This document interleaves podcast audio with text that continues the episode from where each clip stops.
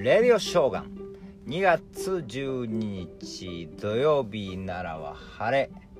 えーいい天気です。気温も上がってきてます。あなたの地域はどうでしょうか？今日は、えーあのチャールズ・ダーウィンの誕生日なんですね。イギリスの自然科学者のですね。えーこのダーウィンがですね、えー残した言葉にこんなんがありました。生き残る種とは最も強いものではない。最も知的なものでもない。それは変化に最もよく適応したものであるという言葉があるんですけどね。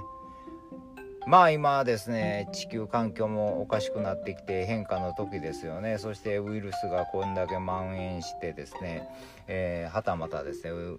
えー戦争も起きかねないような状況になってきてますけどね。本当まあだからここの言葉にあるように強いものが生き残るわけでも知的なものが生き残るわけでもないということなんでですね。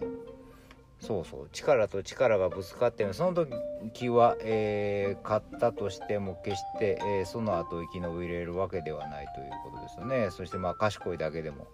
えー生き延びてはいけないという変化に最も適応ししたもの。これはですね、えーいろんなまあまあ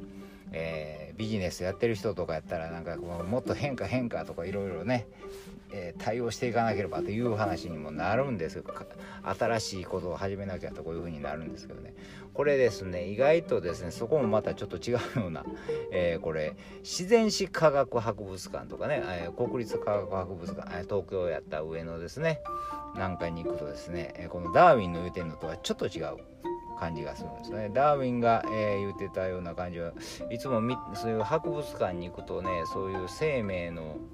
えー起源みたいなこう流れていく、え歴史を見ていくとですね、まあ、それこそ三葉虫みたいなんからですね、え爬虫類とかいろんなものが出てきてですねそして恐竜の時代があって今度哺乳類が出てきてとかそういう、まあ、私たちの先祖のホモサ、え私たちですねホモ・サピエンスが、えまあこう、え地球を支配しだすんですけどもですね長いれ長いな何何万年っていうね、えー時を経てくるとですねまだ人間の歴史も短いですしね、えー恐竜の方がよっぽど長いですからね恐竜の方が、えー地球上で、生きてたのも長かったですけどねそれでも絶滅しましたからね、えまあいろんな地球環境の変化とかいろんなんで必ず絶滅期っていうのが起こるんですけどねえそういう中で見てくるとなんかその時の環境に変化したやつらがこう特にちっちゃいのが生き延びていってるんですよね。巨大な恐竜とかやっぱりそれだけ食べてたからやっぱりどうしても、えー環境が変化して、えーまあそういう食べ物がなくなって、えー絶滅したり。それこそそのさっきの強い恐竜といえばティラノサウルスなんかみたいな強いですよね。肉食でね。でもその肉食の強い恐竜もその餌となる草食の恐竜がですね、えー自然の、えー木とかがなくなって植物がなくなって、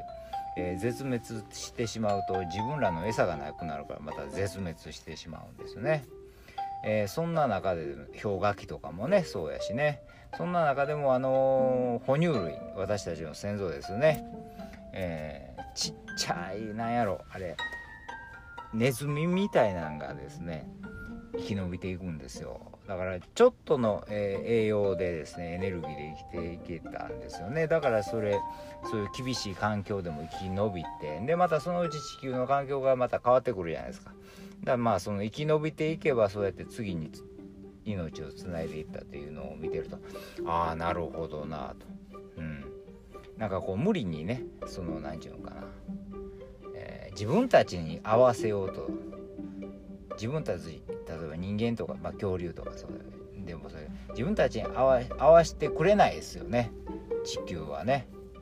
だからその地球の変化に対応していかないとですね。その変化に、えーうまく乗っていけたら生き延べる生き延びていけるんじゃないかなと。感じるんですけどね。このダーウィンの、えー言葉を見てそんなん思い出しましたけどね。まあ流れに身を任せてうまく生き残っていけたら人類いいなと感じたダーウィンの誕生日でした。